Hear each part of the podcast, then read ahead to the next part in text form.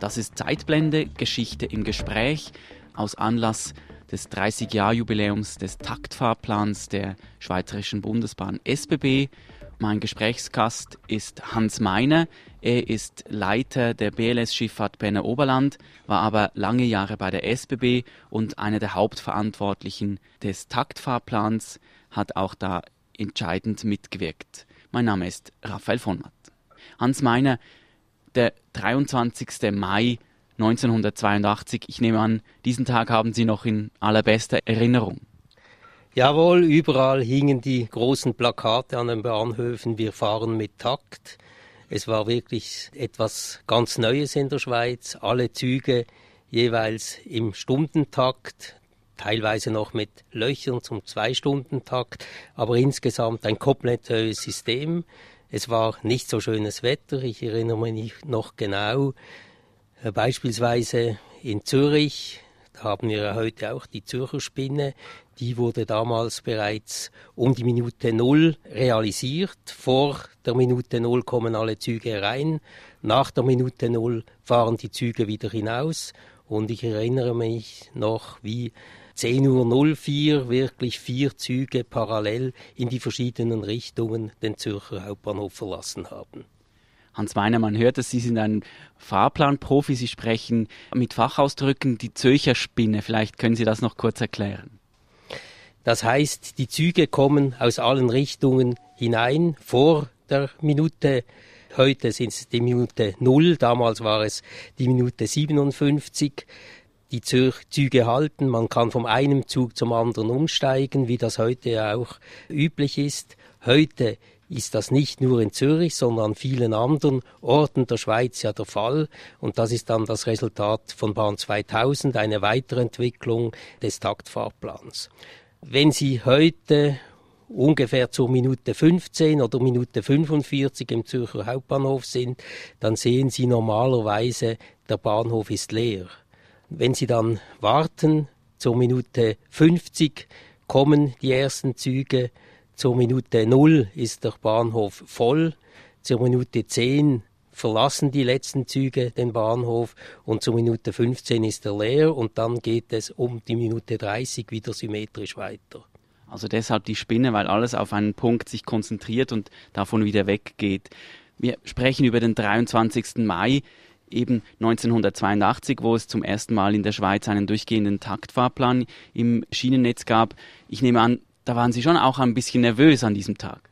Ja, ganz sicher, alle waren nervös, aber das Resultat war eigentlich von Anfang an sehr gut. Pünktlichkeit war sehr gut. An diesem Tag haben sich natürlich auch alle Mühe gegeben. Es war ein Sonntag, da sind natürlich auch die Berufs Zusatzzüge nicht gefahren. Deshalb konnte man sich an diesem Sonntag auch besonders gut vorbereiten auf die neue Situation. Ich habe hier ein Tondokument aus dem Jahr 1982 aus einem Interview, ein kurzer Ausschnitt, der auch auf Schweizer Radio lief. Ein SBB-Angestellter äußerte sich zur Einführung des Taktfahrplans. Ich möchte Ihnen das kurz vorspielen. Also nach den Feststellungen, wenn ich bis jetzt gesehen habe, sind jetzt immerhin zweimal die vollen Abfahrten gewesen, sind also wirklich alle die Züge sind rechtzeitig gekommen und auch rechtzeitig raus, dass wir beispielsweise fünf Fahrten miteinander reingenommen rechtzeitig und auch wieder fünf Fahrten miteinander raus, alles auf Minuten. Also das war eigentlich das Neue, was sich dann am Bahnhof bemerkbar machte, dass die Züge mehr oder weniger gleichzeitig in den Bahnhof einfahren und gleichzeitig wieder rausfahren. Jawohl, das war speziell jetzt in Zürich damals der Fall. Es gab auch andere Orte, aber noch nicht an so vielen Orten, wie das heute ist. Das gibt es erst seit der Einführung von Bahn 2000. Und dann in der Nacht auf den 24. Mai haben Sie dann bereits wieder sehr gut und ruhig geschlafen, weil die Einführung problemlos verlief. Oder gab es da ernsthafte Probleme? Nein, also gut, ich war ja nicht direkt verantwortlich für die Führung der einzelnen Züge, aber ich habe doch gesehen, das System funktioniert, das System klappt, so wie es ja einige Jahre vorher auch in gewissen anderen regionalen Orten auch solche systematischen Taktfahrpläne eingeführt wurden. Beispielsweise 1974 im schmalspurigen S-Bahn-Netz der Region Bern, aber sukzessive auch an anderen Orten, aber auf einmal mit allen Verkehrsgattungen vom Regionalverkehr über den Schnellzugverkehr bis zum Intercityverkehr und auch den internationalen Zügen dann einem Tag, das war doch etwas sehr Spezielles. Was haben Sie eigentlich an diesem Sonntag gemacht? Sind Sie da von Bahnhof zu Bahnhof geeilt oder waren Sie in einer Verkehrszentrale? Nein, ich bin eigentlich Zug gefahren, von Bahnhof zu Bahnhof, habe überall geschaut, wie funktioniert es. Natürlich vor allem dort, wo ich gedacht habe, ja, es ist anspruchsvoll, die Sache wirklich pünktlich durchzuführen und das hat eigentlich sehr gut geklappt. Nach einer Woche gab es beim Schweizer Radio DRS eine Nachrichtenmeldung, wo auch der Taktfahrplan dann Thema war. Wir wollen da kurz reinhören. Nach Angaben der Schweizerischen Bundesbahnen sind die kleinen Unebenheiten, die mit der Einführung des Taktfahrplanes auftraten, bereits korrigiert. Es handelt sich vor allem um Probleme im Zusammenhang mit der Zugbildung, der Türschließung und der Diensteinteilung. Der Direktor der SBB Betriebsabteilung erklärt, der Taktfahrplan habe die Arbeitsabläufe vereinfacht. Ein Vorteil des Taktfahrplans bestehe darin, dass wegen der dichteren Zugsfolge an Spitzentagen wie über vergangene Pfingsten weniger zusätzliche Züge eingeführt werden müssten. Eben die Bilanz hier, wie in den Nachrichten gehört, war eigentlich sehr positiv. War das bei Ihnen auch so oder hat man da nicht die ganze Wahrheit erfahren? Nein, es, es war wirklich sehr positiv. Man hat sich ja auch eigentlich sehr lange auf diesen Tag vorbereiten können. Von 72 äh, wurde das Konzept, das Grundkonzept erarbeitet. Die SBB-Generaldirektion war damals überzeugt, es ist möglich, ein solches System in der Schweiz einzuführen. Und dann war eben auch entsprechend die Vorbereitung, war über zehn Jahre hatte man Zeit, noch gewisse Engpässe zu beseitigen. Beispielsweise 75 die Heitersberglinie eingeführt. Daneben hat man den Bahnhof Olten, den alten Knotenpunkt, hat man entflochten. Daneben hat man auch im Raum Zürich die Käferberglinie von Zürich-Oerlikon in den Zürich Hauptbahnhof eingeführt und damit zwischen Oerlikon und Zürich bereits eine Vierspur in Betrieb nehmen können und als weiteres wichtiger Punkt, auf den man dann noch gewartet hat, war die Einführung des Schnellgutkonzeptes, wo man die Post und auch Güterbeförderung von den Reisezügen weggenommen hat. Hans Weiner, das heißt, es braucht also nicht nur einen neuen Fahrplan, damit das mit dem Takt funktioniert, sondern auch die Infrastruktur musste doch recht ausgebaut werden. Jawohl, es waren aber nicht unbedingt Sachen, die man nicht vorher geplant hat, die man auch irgendwann ohnehin realisiert hätte, sondern man hat dann gezielt auf die Bedürfnisse des Taktfahrplans äh, diese Infrastrukturmaßnahmen vorgezogen, die unbedingt nötig waren, um einen reibungslosen Taktfahrplan einzuführen. Wir haben jetzt vom Jahr 1982 gesprochen, wo eben dieser Taktfahrplan eingeführt wurde. Sie haben nun das Jahr 1972 erwähnt. Der Taktfahrplan hatte also eine lange Vorgeschichte. Woher kam eigentlich die Idee eines Taktfahrplanes? Die Grundidee, die kam natürlich, als man gesehen hat, Anfang der 70er Jahre, dass der öffentliche Verkehr stagniert, der Motorfahrzeugverkehr explodiert ist. Da haben sich doch viele, vor allem die jüngeren Eisenbahner, gefragt, was müssen wir tun, was können wir tun, um eben der Eisenbahn auch weiterhin eine Chance zu geben. 1964 war die Landesausstellung in Lausanne und zwischen 1964 und Ende der 70er Jahre hat der Bahnverkehr absolut stagniert. Er hat sich nicht mehr weiterentwickeln können, weil eben parallel dazu die Motorisierung enorm zugenommen hat. Die Autobahnen wurden gebaut und da war eben die Frage, was kann man tun, um den öffentlichen Verkehr attraktiver zu machen. Und warum bedeutet Taktfahrplan eine Weiterentwicklung? Wie hängt das zusammen? Bereits in Anfang 70er Jahre waren verschiedene Linien, hat man gesagt damals, sie waren überlastet. Man konnte nicht mehr einfach zusätzliche Züge einfügen. Und da war eben die Idee mit einem neuen systematischen Konzept, sowohl die Kapazität zu steigern als auch einen rationelleren Betrieb durchzuführen. Und das ist eben die Idee, die Grundidee des Taktfahrplans mit einer systematischen Planung, die Produktionsmittel, die Infrastruktur und das Angebot alles aufeinander abzustimmen.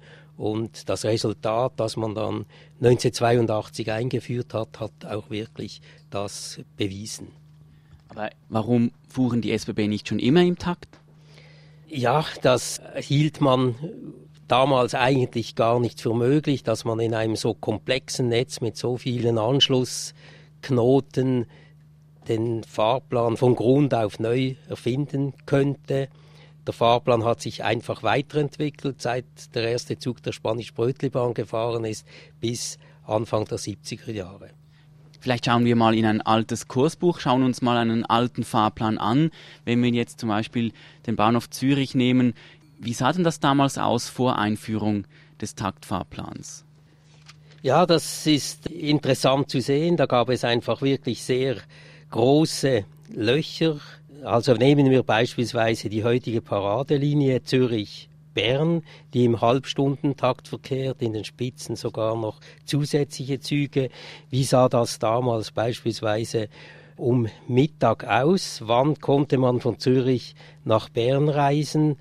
Also von 12 Uhr an bis, sagen wir mal, am Abend um 6 Uhr. Da gab es mal um 12 Uhr gab es keinen Zug. Der erste Zug, ein langsamer Zug, 12.41 Uhr mit Halten auf allen Schnellzugstationen nach Bern und dann anschließend 13.10 ein Städteschnellzug, heute Intercity genannt, der 13.10 nach Bern gefahren ist mit 90 Minuten Fahrzeit.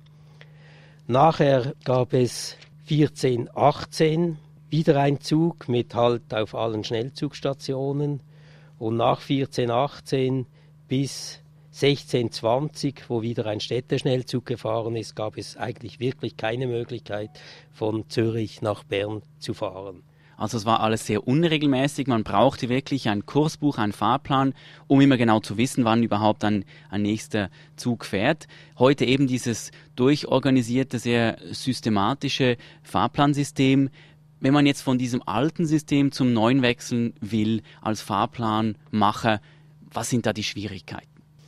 Gut, damals waren die Schwierigkeiten eben mal die Leute zu überzeugen und deshalb haben wir da in einem Dreiergruppe aus der Gesellschaft der Ingenieure, eigentlich in einer privaten Initiative, haben wir in einem Winter, Winter 71, 72, mal geschaut, mit welchen Methoden, mit welchem Konzept, mit welchen Hilfsmitteln kann man einen solchen neuen Fahrplan realisieren und dann eben auch geschaut, ist das möglich, im Prinzip mit dem vorhandenen Netz, mit den vorhandenen Ressourcen an Personal, an Rollmaterial, was kann man da machen und wie produktiver und wie viel besser ist dann das Resultat.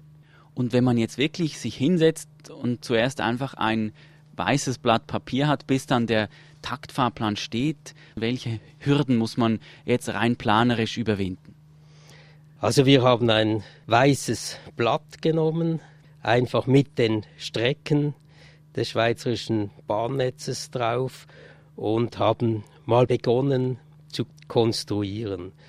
Und da haben wir aber sofort gemerkt, welche Hilfsmittel wir brauchen. Also das Wichtigste ist einmal die Symmetrie. Es wäre natürlich nicht sinnvoll, wenn man mit Umsteigeverbindungen von einem Ort zum anderen eine gute Verbindung, aber in der umgekehrten Richtung keine gute Verbindung hat.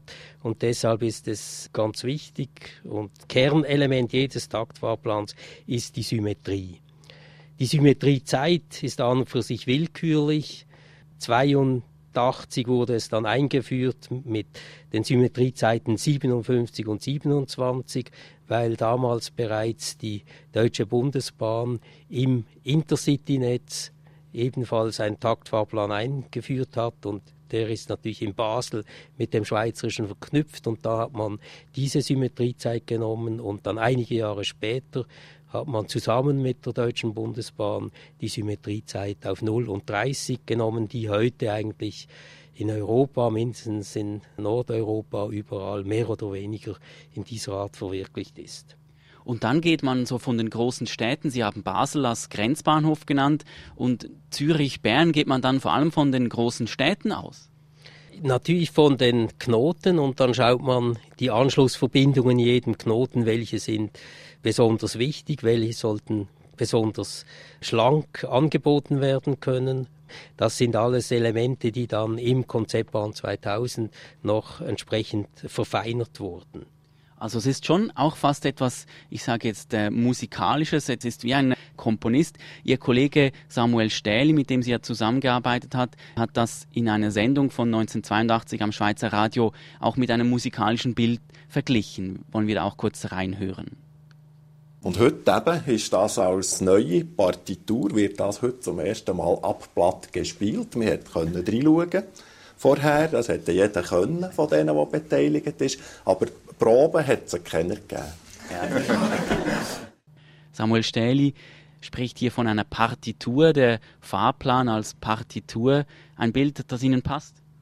Jawohl, doch zur Partitur und zum Begriff Taktfahrplan bis kurz vor der Präsentation des Taktfahrplan-Konzeptes bei der Gesellschaft der Ingenieure der SBB hieß der Titel eigentlich noch starrer Fahrplan und es war Frau Stähle, die gesagt hat, ja, starr ist eigentlich stur und die Wortschöpfung im deutschsprachigen Raum eben für den Begriff Taktfahrplan, die ist kurz vor dem Mai 1972 von ihr dann kreiert worden und seither heißt es Taktfahrplan. Nun, Hans Meiner, wir haben darüber gesprochen, dass man gewisse Linien entflechten musste, dass man auf die Symmetrie geachtet hat. Es gibt ja noch auch unterschiedliche Geschwindigkeiten. Sie haben das gesagt, Schnellzüge, Intercity-Züge, daneben gibt es Regionalzüge. Wie kann man denn das machen, dass die verschiedenen Geschwindigkeiten bei diesem Taktfahrplan nebeneinander funktionieren? Gut, die mussten natürlich auch vorher funktionieren, aber es ist klar, das bedeutet im Grundkonzept muss das eben parallel zueinander funktionieren die Intercity, die Schnellzüge, die S-Bahn-Züge, die Regionalzüge, aber natürlich auch die Güterzüge müssen Platz haben. Und hier ist natürlich der Taktfahrplan kommt hier entgegen, indem man während einer Stunde das Ganze planen muss und nicht während 24 Stunden, wie das im konventionellen, im alten Fahrplan vorher eben nötig ist. Und hier kann man natürlich viel mehr Arbeit auch da hineinstecken, um eben diese Stunde dann wirklich auch zu optimieren. Weil man dann diese Stunde eigentlich wie multiplizieren kann für den 24-Stunden-Fahrplan. Jawohl, und Vielleicht zur Symmetrie, eben die vereinfacht das Ganze. Die Symmetrie bedeutet auch, dass die Kreuzungen immer zur Minute 0 und 30 stattfinden, also auf Einspurstrecken, aber natürlich auch auf Doppelspurstrecken. Und wenn Sie heute auf irgendeiner Strecke in Deutschland oder in der Schweiz fahren und dann wollen Sie sehen, ist der Zug pünktlich, müssen Sie einfach schauen, ist die Kreuzung mit dem gleichartigen Gegenzug findet er wirklich zur Minute 0 oder 30 statt. Das sind eben dann die Symmetriezeiten.